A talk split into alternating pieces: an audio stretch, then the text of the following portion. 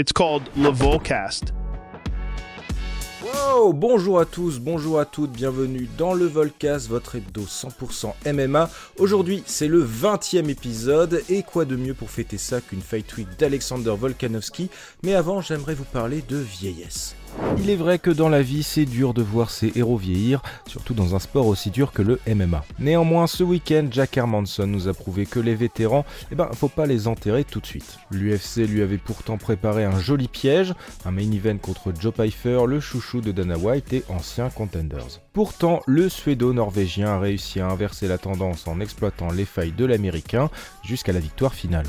Eh bien, ce week-end, on a un peu le même genre de combat. Le roi indétrônable Alexander Volkanovski fera face au jeune et fougueux Topuria pour la ceinture des featherweights. Alors, l'issue du combat, vous vous doutez bien que j'ai ma petite idée, mais je vais rester objectif. Voilà, je suis chez Fight Minds maintenant, monsieur. En tout cas, la statistique comme quoi un champion de 35 ans a 33% de chances de s'imposer contre un combattant plus jeune, eh bien, l'Australien a décidé d'y répondre dans une vidéo exceptionnelle que je vous invite à regarder. Bref, aujourd'hui débute la Fight Week de l'UFC 298 et on va se pencher dessus dès maintenant, c'est la preview.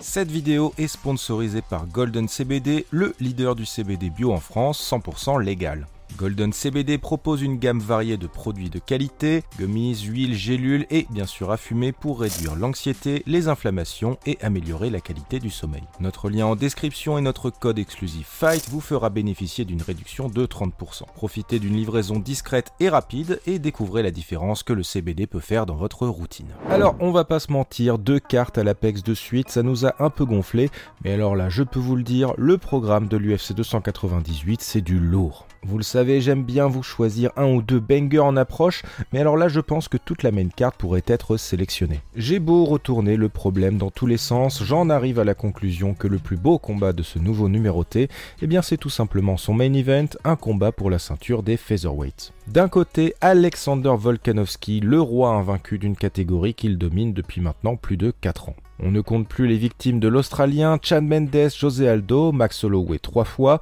ce Korean Zombie Brian Ortega, bref certainement le champion le plus dominant de sa catégorie à l'UFC. Néanmoins, l'année 2023 aura laissé un certain goût amer pour The Great. Il y a d'abord eu cette défaite très honorable contre Islam Maratchev dans la catégorie du dessus, une défense de ceinture magistrale contre Yair Rodriguez, et puis un violent chaos contre Islam Maratchev pris sur un short notice. Alors est-ce que le retour est un peu prématuré? Les fans dont je fais partie s'en inquiètent un peu. De l'autre côté, vous avez certainement le plus gros danger pour Volkanovski dans sa catégorie, il y a Topuria. L'Espagnol d'origine géorgienne affiche un impressionnant record de 14 victoires dont 12 finalisations pour 0 défaite. La dynamique est assez exceptionnelle pour Topuria, un KO contre Jay Herbert, une soumission sur Bryce Mitchell avant une masterclass en 5 rounds contre le pauvre Josh Emmett. Alors Volkanovski restera-t-il invaincu dans sa catégorie? La ceinture va-t-elle changer de main? En tout cas, la guerre sur les réseaux est lancée depuis plusieurs semaines, même si pour moi, elle a été gagnée par Volkanovski. Le deuxième banger à mon sens de cette main card, eh bien c'est Paolo Costa contre Robert Whittaker. Alors, je dis banger, mais il faut avouer que ce combat comporte quand même pas mal d'inconnus. Tout d'abord, vous avez le Brésilien Paulo Costa qui reste sur une victoire laborieuse contre un vieux Luc Rockhold en août 2022, avant trois annulations de combat à la suite, dont une contre Robert Whittaker. Pourtant, Paulo Costa, eh bien, c'est 14 victoires et seulement 2 défaites contre Israël Adesanya et Marvin Vettori, solide donc. Le Brésilien sera donc matché contre Robert Whittaker, l'ancien gatekeeper pour la ceinture des middleweights. Ancien champion intérimaire puis champion tout court, le Néo-Zélandais avait ensuite perdu sa ceinture contre Israël Adesanya. On a longtemps considéré Robert Whittaker comme ce genre de combattant qui bat tout le monde sauf le champion, mais tout a changé depuis septembre dernier avec cette défaite surprise contre le désormais champion Dricus Duplessis. Alors Paolo Costa mérite-t-il encore une place à l'UFC Est-ce qu'on assiste à la fin de Robert Whittaker? Autant de questions qui font de ce main event un choc à ne pas rater. Le troisième banger que je vous sélectionne, eh bien, c'est Henry Cerudo contre Merad contre Merab. L'année dernière, l'ancien champion des flyweights et des bantamweights Triple C faisait son retour contre Aljamain Sterling dans un combat serré mais à la défaveur de l'ancien médaillé olympique. Henry Cerudo affronte ce samedi Merab Dvalishvili, tout simplement le meilleur pote d'Aljamain Sterling qui s'est longtemps tenu éloigné d'une chance pour le titre pour ne pas taper son copain. Aujourd'hui, le champion s'appelle Sean O'Malley, Sterling a dit bye bye aux bantamweights et Merab a désormais une chance de se rapprocher de la ceinture contre un des plus grands combattants de l'histoire de l'UFC. Le fight IQ de Cerudo sera-t-il suffisant pour battre Merab, ce petit farfadet très maléfique qui te harcèle de takedown comme contre ce pauvre Peter Yan? Réponse samedi. Alors pour le talent à surveiller sur cette carte, j'aurais pu vous sélectionner Roman Kopilov, le sosie officiel de Benjamin Pavard qui reste sur 4 victoires par KO de suite, dont 3 en 2023. Mais un de mes gros espoirs pour 2024, eh bien c'est le japonais Rinya Nakamura. Ancien médaillé d'or en lutte libre, Rinya Nakamura a décidé de faire sa transition vers le MMA après la crise du Covid et le report des Jeux Olympiques de 2020. Depuis, le japonais a été impressionnant avec 8 victoires dont 5 par KO. En gros, Rinya Nakamura c'est un peu un bonical japonais mais avec un peu plus d'expérience en MMA. Bref, un talent à ne surtout pas rater, surtout quand on sait ce que le Japon a apporté à cette discipline. Le reste de la carte nous promet également du lourd. Le très mal aimé Yann Gary fera son retour contre Geoff Neal. Amanda Lemos fera face à Mackenzie Dern pour un choc dans la catégorie de Willy Jang. Et on aura bien sûr droit à notre affrontement de beau bébé chez les poids lourds avec Justine Tafa contre Marcos Rogerio de Lima. Bref, le programme est chargé, on va se régaler. Rendez-vous donc à 4h du matin dans la nuit de samedi à dimanche et c'est en exclusivité sur RMC Sport. Rendez-vous dans la description pour plus d'informations. Voilà, c'est tout pour cette UFC 298. Je sais pas pour vous, mais moi j'ai hâte d'y être. Mais c'est pas fini, j'ai aussi des officialisations de combat juste pour vous parce que moi, je suis sympa.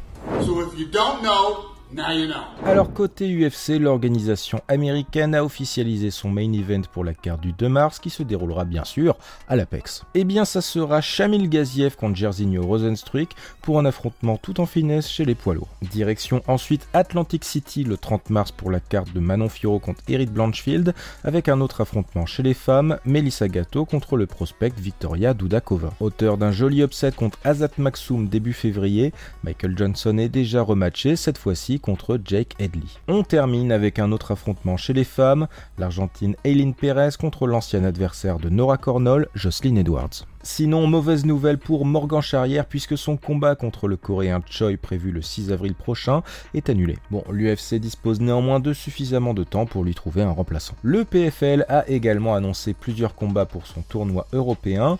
On a plusieurs Français dessus et ça commencera le 7 mars pour la carte Doumbé Baki. Ibrahim Mané et Yassine Najid iront tenter leur chance dans ce tournoi Europe avec 100 000 dollars à la clé chez les welterweights, tout comme Yazid Chouchan chez les lightweights. On a également appris que le français du KSW Wilson Varela combattra pour la ceinture des lightweights, cette fois-ci à l'Hexagone MMA, mais on va reparler de l'organisation française dans les news, et bah ça tombe bien, c'est maintenant.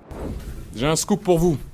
Je le disais donc dans mon intro, ce week-end c'était UFC avec Jack Hermanson qui a fait dérailler le train Joe Pfeiffer. Pour le reste de la carte, je retiendrai l'incroyable chaos de Danny contre son partenaire d'entraînement André Fili, la soumission de Rodolfo Vieira, les chaos de Carlos Prates et de Bogdan Guskov. Ah oui, et puis mention spéciale au combattant belge Bolagioki qui réussit ses débuts à l'UFC contre Timothy Kwamba. Et oui, je vous en parlais la dernière fois, Grégory Rodriguez, Robocop contre Brad Tavares, bah je vous l'avais dit, hein, pourquoi utiliser son JJB quand on frappe comme un sourd? Bref. Ce week-end, il y avait également des Français qui combattaient dans d'autres organisations, dont Eva Dourte contre Katharina Dalisda pour la ceinture des strawweights de l'Octagone. Malheureusement, la marche a été un peu trop haute pour la Française qui s'incline sur une décision unanime. Eva Dourte pourra néanmoins retenter sa chance pour une ceinture le 15 mars prochain à l'Hexagone MMA contre Flores On reste sur l'Hexagone MMA puisque l'organisation française mettait en jeu sa ceinture intérimaire des middleweights entre Mathieu Leto Duclos et Alexis Fontes. Au final, le combat a été arrêté sur un doigt dans l'œil qui compte pour un TKO. Bref, c'était un peu étrange et très très frustrant pour Alexis Fontes. Mais voilà, Mathieu Leto Duclos, le partenaire d'entraînement de Benoît Saint-Denis, met la main sur cette ceinture intérimaire. Il devrait donc affronter prochainement Laïd Zeroni, le vrai champion de cette catégorie. Le meilleur running gag de l'UFC, si vous voulez mon avis, eh bien c'est le retour de Conor McGregor. Bientôt 3 ans après sa blessure contre Dustin Poirier, l'Irlandais ne cesse de nous dire que son comeback sera légendaire. Pourtant, on attend, on attend, on attend. Presque un an après le flop de The Ultimate Fighter, qui l'opposait à Michael Chandler, on attend toujours le combat entre les deux hommes, mais Dana White vient de nous dire que ce ne serait certainement pas pour tout de suite. Dans une interview, le président de l'UFC a déclaré que le comeback devrait certainement se faire à l'automne Et oui, bon, Michael Chandler, il s'en fout, hein. je pense qu'il serait prêt à attendre 10 ans juste pour avoir ce combat. Cette frustration chez les fans a également une raison. À deux mois de l'événement, on n'a toujours aucune idée de ce que sera le main event de l'UFC 300. On a un peu cru pendant un moment que Dana White allait débarquer en plein Super Bowl pour nous l'annoncer en direct, mais non, on a juste eu droit à une pauvre pub pour les bières Bud Light. Bref, dites-nous dans les commentaires ce qui sera pour vous l'affiche de cette UFC 300, on a hâte de vous lire. Les amis, le Volcast c'est déjà terminé, on se retrouve lundi prochain pour le débrief. En attendant, je vous invite à liker, à commenter, mais à bien sûr vous abonner pour le contenu de Fight Minds. D'ailleurs, si vous n'en pouvez plus d'attendre le PFL Paris, eh bien on a sorti une vidéo sur Cédric Doumbé la semaine dernière, donc allez voir ça, elle est super. En attendant, je vous dis à lundi prochain, et non, je ne vous donnerai pas mon pronostic pour samedi. Alexander Volkanovski par TKO round 4. Allez, à lundi. Every Monday, I listen to the Volcast.